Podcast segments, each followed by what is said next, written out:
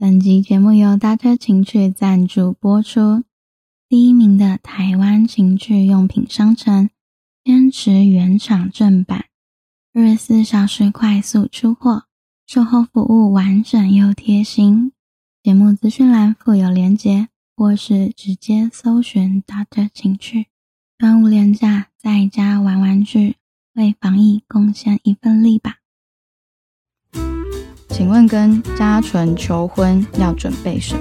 我觉得很难诶，很很很少人做得到，就是要懂他。不然我们退一步，康姐觉得什么样的男生可以跟嘉纯在一起？我觉得我们不是势力哦，财力一定要有。财力有不是因为要花你的钱，而是嘉纯自己就有。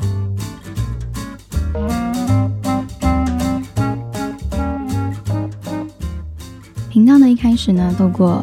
八字、紫微星盘、人类图、生肖、姓名学五个版本的自我介绍来了解我，但是我还想要追加一集，就是请来我的经纪人康姐，透过回答网友的问题，让大家更了解我。欢迎康姐，大家好，我是康姐。第一题是什么因缘当上嘉纯的经纪人呢？其实鸡排妹这个部分不是我创造的，应该这样讲。九年快十年前，有一次有一个广告。那个小经纪人跟我说：“康姐，我有个很可爱小女生，我觉得很符合这个角色，我让她去试镜好不好？”其实试过广告人就知道，很多人是试千百支都试不上，他第一支就上了。拍完之后呢，我有约嘉纯见面，真的天真活泼又可爱，很多的想法，很多的什么都是跟一般人的想法不一样。所以讲完之后，他说：“哎，那你觉得我适合去当艺人吗？”啊，我回答他。呃，你在你的世界开开心心就好。后来是经过三个月，我刚好也有看到那个新闻，就是鸡排妹的新闻。然后在想，哎哎，不是他吗？刚好他还打给我说，哎，康姐，那个三个月到了，可以领薪水吗？我说，哦，可以啊。那你来领薪水，然后康姐有事情要跟你讲。他来的时候，说，我知道你要跟我讲什么。我准备好了，是哦，对，你是忘了这个，我完全不记得。你每次都说是我给你拐拐，说什么可以赚多少钱？没有，可是我跟你说我要跟你讲事情，然后你一来就说我知道你要跟我讲什么，我准备好了。我当时真的很天真，我记得第一次见到康姐的时候，我就问了一些演艺圈的问题，例如上通告可以赚多少钱啊？那活动可以赚多少钱啊？我就算一算，哎，好像比外拍轻松，哎。就真的太天真，对，而且他说准备好了，是因为他那时候十八岁，他想要二十三岁结婚。他说好，我们就签五年，然后合约到我就去结婚，自以为 对，然后就一直演，一直演。二十三岁的时候，觉得自己二十七岁会结婚的，那我现在已经二十七岁，还没有结婚对象，所以是这个因缘机会签下我。对。但那时候应该还有别的因素吧？你有问你先生啊？哦，应该是讲说，先不要管到所有任何学派的去讲一个人适不适合当艺人，就以外形，就以身材，就以所有的条件，其实嘉纯都是很符合的。但是当然也要看呃很多经纪人的想法，就是说像我是比较喜欢圆形的艺人。就是说他长什么样，我们让他自然发展。可是有很多经纪人是想要，就是说不可以，你要装的很可爱，你要穿蓬蓬裙，你要什么？他会去想要去设计艺人，但是我我没有想要这样。是什么让康姐永远百分百信任嘉纯？换作是别人，可能已经觉得很不妙，逃走了。在很多事情发生的时候，了解初心很重要。因为我觉得嘉纯是善良的人，他会怎么做，一定有他的原因。那而且可能是因为我们两个的默契也很好。所以有些工作我根本连讲都不会跟他讲，我就会退掉了。然后如果说我觉得哎这个可以拍哦，哦这个封面不错哦，我就丢给他。哦可以啊，好啊，安排什么时候这样？问题三，请问康姐是怎么收服脱缰野马的？有特殊的宝可梦精灵球吗？在这边跟大家解释为什么这个网友会说脱缰野马，因为我在国一还是国二的学期评量当中，导师给我的评语就是脱缰野马。呃，应该是在讲，就是他并没有做什么坏事。我记得他很早，然后第一次要去上一个节目，在瑞本的时候，他们就问他：“你的经纪人都不管你吗？”他说：“啊啊，我我我要怎么回答？”然后我说：“你就回答他们说，我又我们经纪人说我又没有杀人放火。”我们有观察到这几年很多的 KOL 或是 YouTuber 又或是艺人哦，他们出道之前。做了一个人设。那他们的经纪人知道这个人设很符合现在的潮流或是口味，所以一推出就爆红，马上可以获得很多的红利。不过我们也观察到，他们很痛苦，就是活在人设之下，不是那么容易的事情。所以这几年你也看到很多爆红的人，瞬间就跌落神坛，又或是蒸发消失不见，更多的是出现很多情绪的问题。对。好，这一题比较轻松。康姐印象中，阿纯做过最坑的事情是什么？最坑哦，康姐可能要从是蛮前十名找出最离谱的。但我觉得这个这个以前可能我不会讲，可是现在他已经二十几岁，我觉得可以讲。就是有一次呢，我接到他一个朋友的电话，康康姐，你你你你在家吗？哦，我在啊，怎么了？那个你你你可以来带他吗？他喝醉了，然后呢？我跟我老公就赶快去带他，他是醉到在厕所吐，拉不动的那一种，趴在厕所地板吐。对，然后因为他他说他喝到假酒，这是他的说法。那他朋友的意思是说，大家在吃饭喝酒的时候，有一个女生就是有点挑衅他，然后两个杠起来，然后好像就是酒就拼起来，喝到是带去医院哦。然后那个医生检查说，那个血液里面的那个酒精浓度知道怎么样怎么样，所以不能回家。那一次哦，我是跟对方用红酒杯喝高粱，而且是表面张力。我至少喝，我有意识的时候已经喝了三杯。然后后来他醒了，一直跟我说：“我跟你讲，我真的没有喝醉。我跟你讲，是因为喝到假酒。”我至今还是觉得喝到假酒啊，因为那个不舒服的感觉跟一般的喝醉不一样。好好，恭喜大家听到了一个嗯，没有人听过的故事。好，问题五。如何打造这么成功的一例啊？我觉得应该就是说，要顺着伊里想要每一阶段想要做的。但是我常常跟很多问我们这些问题的人讲，我们其实是很幸运的人。我记得他出道的时候，我问他说：“你想拍写真？”有，我的梦想就是拍写真集。我说：“好，我们来拍。”因为我就觉得他出道用写真集是一个最棒的方法。后来呢，我就说：“你长得这么可爱，我们来录一个那个恭喜恭喜恭喜你。”然后就是只有这一句。每个街上，每到过年，每一个人都一直在听到在恭喜恭喜恭喜你，很可爱。他说：“哦，真的吗？要要要要要当歌星吗？哦，我不会唱歌呢。”然后就很幸运的有人问我们说：“哎，伊利可以唱歌吗？我们想要帮他发片，所以他出过一批。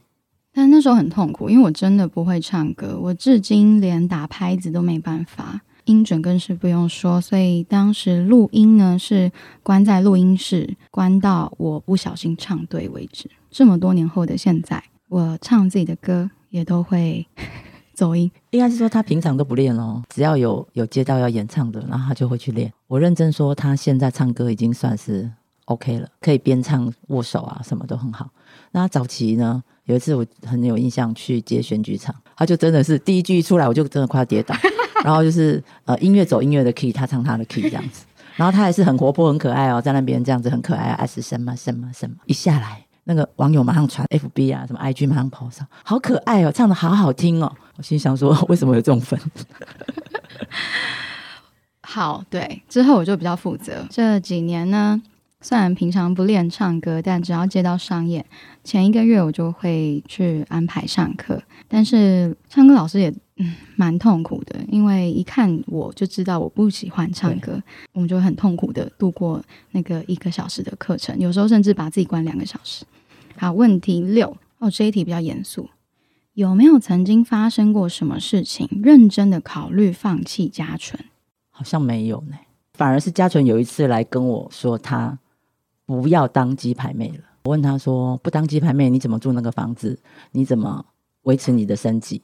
因为他没有任何的储蓄嘛。”然后他说：“不当鸡排妹，我可以不用穿漂亮衣服，我一个月去打工，一个一万多块我都可以过。”然后呢，我就心想说：“哎，他好像不害怕。”然后我就跟他说：“嗯，我跟你讲，有两部电影已经签了，这个罚款应该不少。呃，你要赔吗？”哦，那个时候应该是我二十二岁吧。下一个问题，有看到嘉纯什么改变呢？嗯，改变很多啊。我第一次带他去上海录影的时候，录完影要搭车到机场。我们那时候根本没有去过上海，不知道什么还有什么第一行、第二行在那边。司机就接我们到，譬如一行好了，然后一到还发现说是二行，就是马上要要拦下一台车。然后那个司机说：“我不能，我不能载你，因为我排了一个多小时才到这里，一行到二行这么短，他们想要在比较远的，哦，他就是就怕着丢啊，然后行李箱马上后座给我打开行李箱嘛，丢进去载我就对了。哎，但是那时候还有另外一个凶手，对对，就是他们两个一起，就是我手上那两个最难搞，然后两个一起 就是开，然后行李就把它丢进去，然后我就在那想说，你们两个真的很坏，你知道他可能排了一个小时或两个小时。哎，那时候应该是十九岁。对，我现在的体贴，嗯，是也比较隐藏式的啦，嗯，不是那种要昭告天下，我对谁做了什么，帮谁什么，又或是考虑了什么。印象很深刻，最近的展览期间，有一个独立记者跟我说：“嘉纯，我要帮你写一篇报道，然后要写什么什么事件。”我说：“千万不行，你这个事情是我跟你的私下谈话，我不准你写出去。”他说：“可是大家都觉得你是有勇无谋啊，没有在考虑别人，只想要把展览办好。大家都不知道说你在这里面其实是深思熟虑，然后照顾到很多人的立场。”我说：“不需要，诶，有照顾到就好，不需要让大家知道我有在照顾谁。”好，下一个问题是：嘉纯有惹你生气过吗？是一定有啊，但是你现在要叫我想起来，是想不出来。有一次是那个啦，路跑啦啊，我知道有一次有个通告，那一次我超坏。对，有一次有个通告，而且当天是有两个通告哦。早上有一个路跑，然后是一个很大的媒体跟一个很大的公司合办的，而且当天要出席的有很大咖、很大咖的艺人跟他一起。我从要集合的时间前一个小时打，他都不接哦，然后不接不接不接，到后来我就去敲他的门，他明明在家里面不开不开不开，反正就是让那个通告就是开天窗。我就心里想说，可是他下午还有一个，他是要开一整天吗？因为他现在都不出现，那下午告诉你，下午他乖乖的去录好。我没什么好辩解的，但可能是卡到音吧。对，好，下一题也是最多人问的，公关危机是怎么处理的呢？因为我想，都是出道八年来讲，发生在我身上的公关危机，应该是其他人的几十倍吧。对 我如果带一个人处理公关危机，可能是人家带一个那个 team 的有没有公公关危机？但是我觉得对我来讲，嗯，良好的媒体关系当然是一定要。很多时候是因为我们跟媒体这么交手这么久，媒体也知道嘉纯是善良的，所以我觉得在很多地方他们也会比较已经比较同理心，可能会先看看我们是犯什么事或什么。那如果讲到早期的时候，应该是说。很多记者是建立信息，所以我有很长一段时间，我每天是被记者叫醒的。而且我算是以前是不用智慧型手机，也没有什么 FB。为了伊里，我就要用 FB，因为每次记者打来，那个康姐她那个，我看一下她 FB 又写了什么。因为我以前是不会整天看的，或者是说，其实有时候我觉得我们两个也是算是，嗯，不是那么积极型吗？就是说，很多的艺人跟经纪人是很积极的想要创造啊，很多人会说我们炒新闻。啊，我们两个其实是最最不炒新闻的，因为我们是很不积极，我们是那种佛系佛系的艺人跟经纪人。然后有一次就是他的二十岁生日当中，不是有一题就是问到二十二 K，当时是我觉得如果有很多听众刚好不知道这个来龙去脉，只是 Google 到二十二 K 就觉得他是一个坏小孩的话，你们就可以听一下这个故事。就是当时记者问他说：“哎，你现在有没有男朋友？”他说没有。那你会介意二十二 K 的男朋友吗？啊，这个你可以讲，你怎么回答？我当下回答是我二十岁，想要靠近我的男生可能也都蛮年轻的，那他们领二十二 k 也很正常。可是社会历练有差异，他们没有办法理解我工作上的压力，又或是我的情绪，那这会让他们很痛苦。再来是我在工作上的开销很大，可能为了一场活动的制装费，从头到脚的就超过二十二 k。那以一个男朋友的。角度来看，他也会有压力，所以我不想要跟二十二 k 的男生在一起的原因是这个。不过媒体是非常嗜血的，就直接写打枪二十二 k 男鸡排妹聚焦二十二 k。对对，嗯，那时候还有一个图文作家画了一个鸡排，然后上面写二十二 k。然后那时候其实是因为记者会就要很早准备啊，然后弄好结束，我们两个在睡觉，所以是起床看到手我先。我现在看到手机有一大堆的慰问，哎，康姐你们还好吧？哎，康姐怎么了？嘉纯还好吗？呃，加油什么？然后我想发生什么事，来 Google 一下新闻，才知道又是又是头条。然后我就打给他，哎，你在睡觉？对啊，哎，看一下新闻哦，新闻很大哦。对，就是我们常常其实都是这样的状况。我们我们没有在创造新闻或者在那边炒新闻，没有。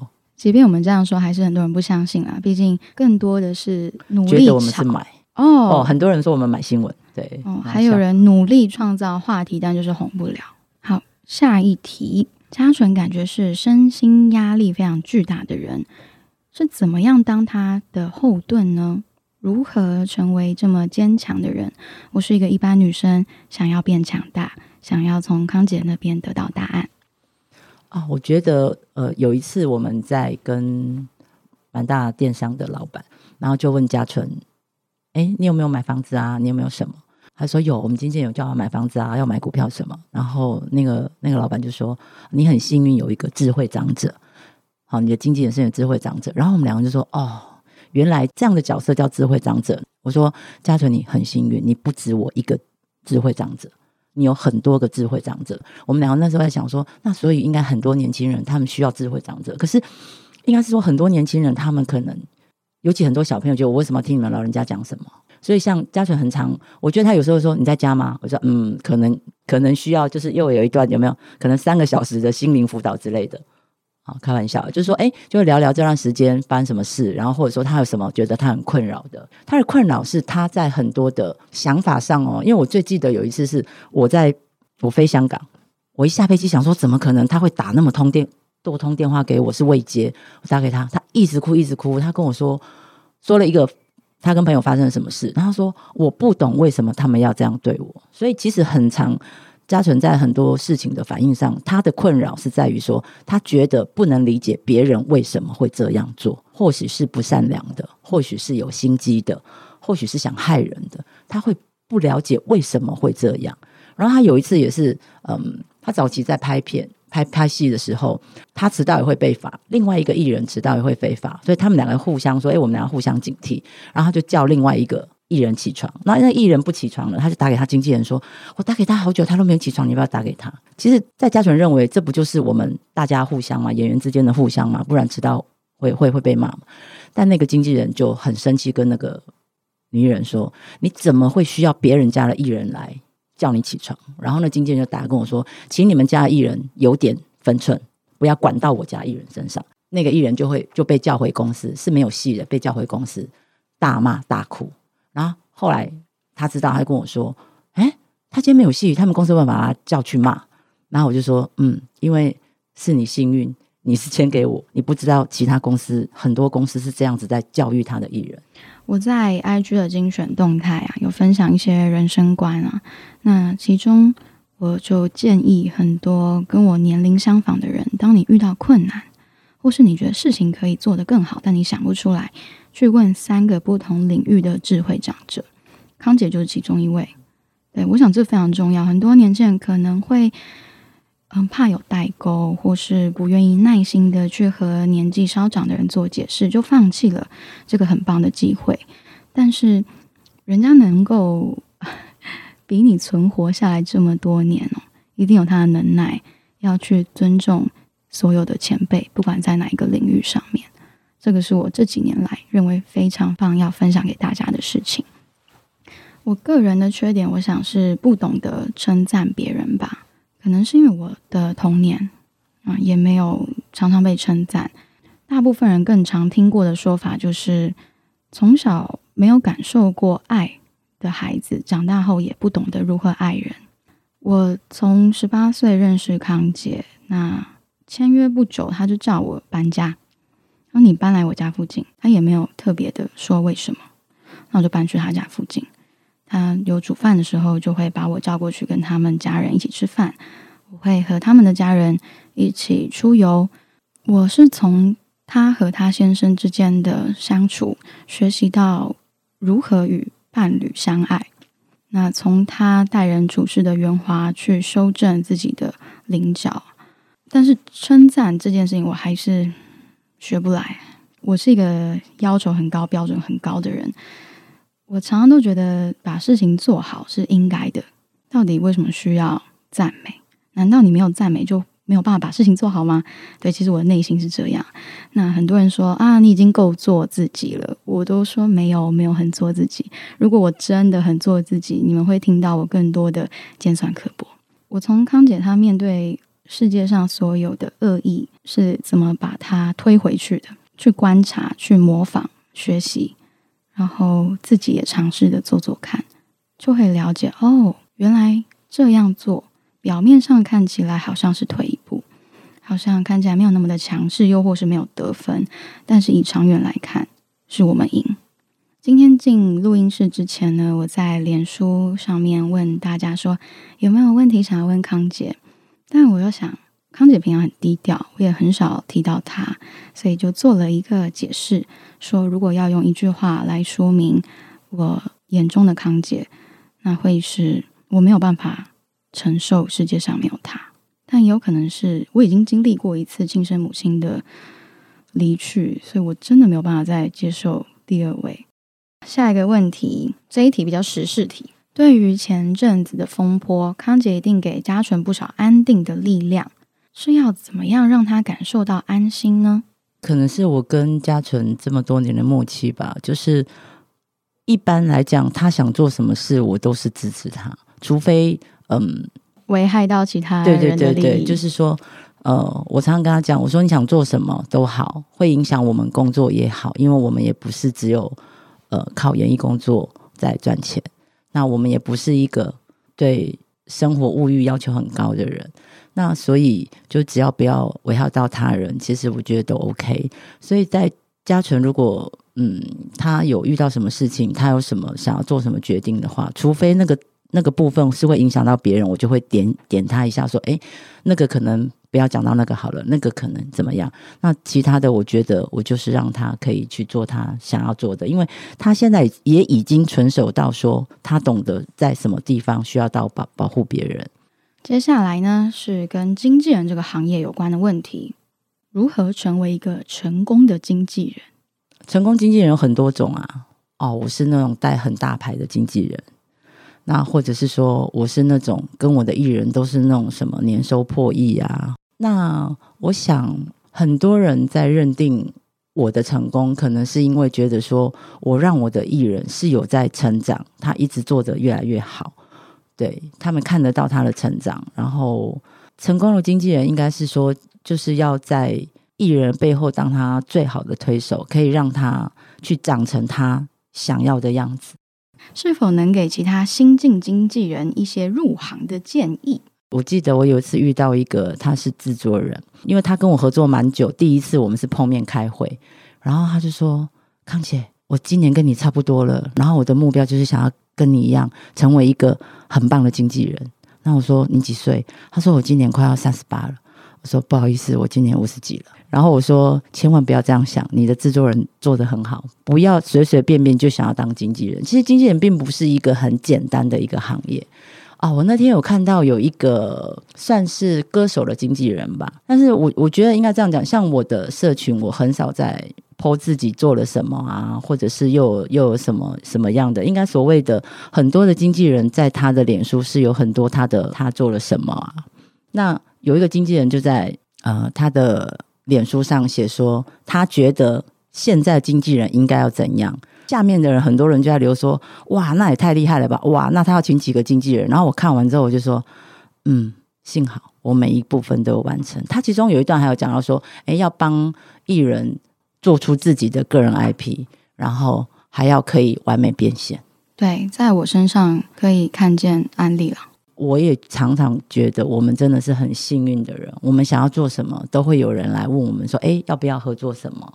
还蛮多经纪人他会带着艺人们去应酬，不过在他们的世界，他们很快乐啊，他们可以认识这么多的厉害人物。那可能这些厉害人物有一个施舍的动作，赞助他去完成他的梦想，又或是目标。但在我和康姐眼中，那不是我们想要的生活，所以我们从来没有去陪常常吃饭啊，或是主动的打给谁问有没有什么机会，又或哎，你要不要投资我？真的是幸运。我常常都觉得说，只要把自己做好，就是花落盛开，蝴蝶自来。你只要把自己做好，一切好的东西都会向你走来。好，我来看看还有什么问题？我真心想问康姐，每次嘉纯被一些动机不良的传媒又或是其他人杠上而搞出乱七八糟的八卦，你是怎么帮他处理？不处理？康姐就是不处理啦，我帮他回答，就是冷处理，除非我觉得已经是有危害到我们什么，要不然有时候我都觉得反正。嗯，被利用了好像也没有什么。如果有些人觉得可能吃一下我们豆腐啊，然后呃蹭一下我们什么，他有一些被看见的地方可以上上新闻，我都觉得嗯，我们也算是功德一件。对，没错，我们就是这么的佛系经营。那由于会有这一集的诞生呢，是想要让大家透过问康姐问题更了解我。康姐眼中的家纯是什么？我眼中的嘉诚就是一个很自律，然后很懂得自己要什么的女生。那虽然她有时候会有点彷徨，需要找智慧长者，但我觉得那是因为年纪的使然，跟她的身边。像我有时候常讲，就是她年纪这么小，她做什么事情，很多事情她都是自己去完成。那想想我们家自己的小孩也是他这个年纪，什么事情有一个爸比，有一个妈咪可以教。那所以当他会想要要求别人什么的时候，是一定是因为他已经做好了什么，所以他觉得如果我做好了什么，你也做好什么，那我们这个作品或我们这个不管什么样的合作都会是最完美的。所以我觉得要求别人并不过分。要有一句话他说：“我最喜欢跟聪明的人合作，因为不用管他们的自尊。”因为大家就是要做到最好嘛，不用有自尊心，做不好就是要讲。如果什么事情都输在自尊心，那永远做不好。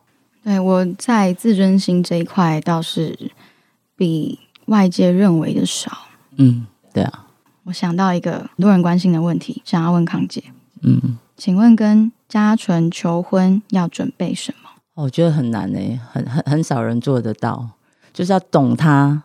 因为要懂他已经很不容易了，他的思想不是很一般，然后懂他还要相信他做的事情，愿意支持他做的事情。对，康姐已经没有办法帮你们找到一个很准确的答案，不然我们退一步，康姐觉得什么样的男生可以跟嘉纯在一起？我觉得我们不是势力哦，我们我觉得财力一定要有，财力有不是因为要花你的钱，而是嘉纯自己就有。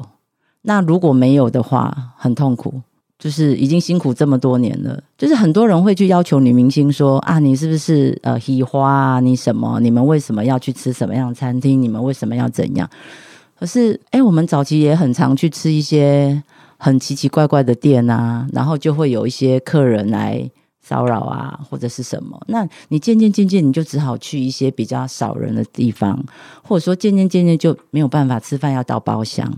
那都不是不是因为喜花，但是又反过来讲，如果我们自己就有赚钱到这个能力，为什么不能去？我们又不是要要别人来帮我们负担我们所有的生活，所以，我我觉得应该是说财力一定要有，那财力有就来喽，一定要有房子，一定要会懂投资，因为钱才会越来越多嘛，因为这也是嘉纯现在在做的事情嘛，要懂投资，然后要做事业。然后这样已经很难了吗？嗯，我还蛮喜欢换位思考的啦。如果我是一个二三十岁靠自己有财力的男生，我不一定想要跟一个有名气的女孩子在一起。对，我们很常看到很多女生，我们就会讲说：你看她男朋友每个月给她那么多钱，给她住那么好的房子，给她什么什么，哎，那都不是你能过的日子。嗯，是啊，所以所以还要看这个人他能不能够接受我的状况。对，然后还有他的家人哦，对对，还有他的朋友哦。对，所以他每次都讲最好是孤儿，蛮难的啦。除了财力，还有心智上面也要够坚强。嗯，不然我自己一个人生活就很辛苦了，我还要再去照顾另外一个人的情绪。嗯，这不是我想要的。真的要再多讲一个条件，就是愿意接受我的信仰。从前面几集呢，你们可以知道我有信仰在生肖姓名学这一块。如果对象出现他名字不太好，我也不会跟他约会。对，然后他可能会还想要要求对方改名字，如果可以对他更好。还有风水，对一切的一切。他以前去过一个男朋友家，然后他跟我讲说：“我跟你讲，他们家风水超糟的，然后我真的受不了，在这里真的超痛苦的。对，对所以对啊，也还蛮难的啦，我自己都知道啦。OK 啦，听到这里哦，我想我们还是维持一个网公网婆的状态是最棒的。如果要变成现实生活的关系，你辛苦，我也辛苦。在这一集，大家可以从康姐回答的十多个问题，拼凑出嘉纯更真实的模样，说不定对你们而言，比各路玄学还要更清楚。谢谢大家的收听，下一期见，拜拜。